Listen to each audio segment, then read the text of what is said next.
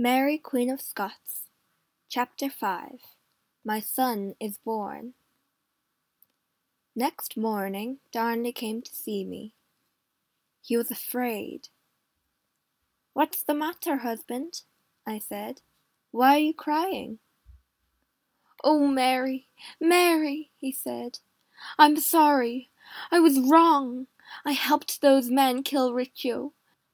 And now the Earl of Moray is back here with them. He hates me.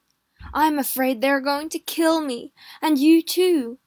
Think of our child, Mary, here inside you. He took me in his arms again. I was very angry. I'm sorry, James, that this man was your father. He was a stupid boy, not a man. He was tall and strong and beautiful, but he could never think like a man or a king.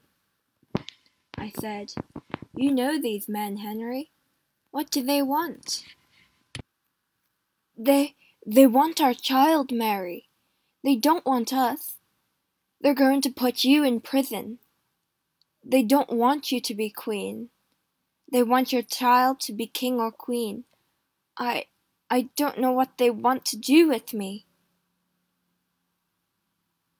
Perhaps they want you to be king too, without me, I said quietly. Then you can do what they say, like a little boy. Perhaps, Mary, they said that yesterday, but now that Moray's here, I don't know. I'm afraid. Please help me. He began to cry again. What can we do? We can run away, I said. We can leave Edinburgh quickly and quietly before Ruthven and his men stop us. Be quiet for a minute.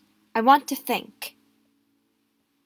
I walked up and down for two or three minutes. Then I said, Henry, go back to these men, tell them, No, Mary, please, I can't. I'm afraid of them. Listen to me, Henry, and try to be a man. Go and tell them I'm ill because of the child. Say I'm not angry with them. Tell them anything. Lie to them. Then tonight, bring some men and horses here, behind the castle. He went and did it. All day I waited in my rooms and listened. Then at one o'clock in the morning, Darnley and I went quickly down the stairs behind the castle. Some of my friends were there, with horses for us. Quickly we rode away into the night. That was a very bad night. It was dark and cold. I was ill, and Darnley was afraid. Come on, he said. Ride faster, woman. You're too slow. But I was pregnant, and it was cold and dark. We rode for five hours in the rain. I can't, Henry, I said. I'm ill. Think of the baby. I don't want it to die. Why not? he said. We can always make another one. I'm sorry, but it is true. Your father said things like that, James. Then he rode away in front of me, into the dark. I rode slowly behind with my good woman, Bess Curl. In the morning we arrived at Dunbar Castle. Darnley slept, and I wrote letters to my friends.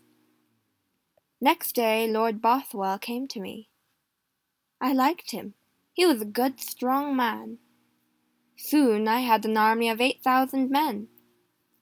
Bothwell and I rode back to Edinburgh with the army. Lord Ruthven died, and some of his friends ran away, but the Earl of Moray stayed. All that summer I ruled the country, and waited for the baby. My husband stayed outside my rooms. I did not want to see him. No one did. Perhaps he drank with his friends. I don't know. And then, on the 19th of June, in a small room in Edinburgh Castle, my baby was born. It took a long time, but at last you were in my arms, James, my son. I asked your father to come in. My Lord Henry, I said, this is our baby. Look at him, my lord. Take him in your arms. He is your son. Isn't he beautiful? But your father did not love me, James.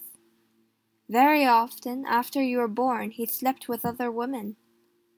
I know that because he talked to everyone about it. I think he wanted people to know. And I am sorry, but I do not think he loved you, James. When I took you to church and gave you your name, he did not come. He wasn't interested. Because of him, David Riccio was dead. I could never forget that. Never.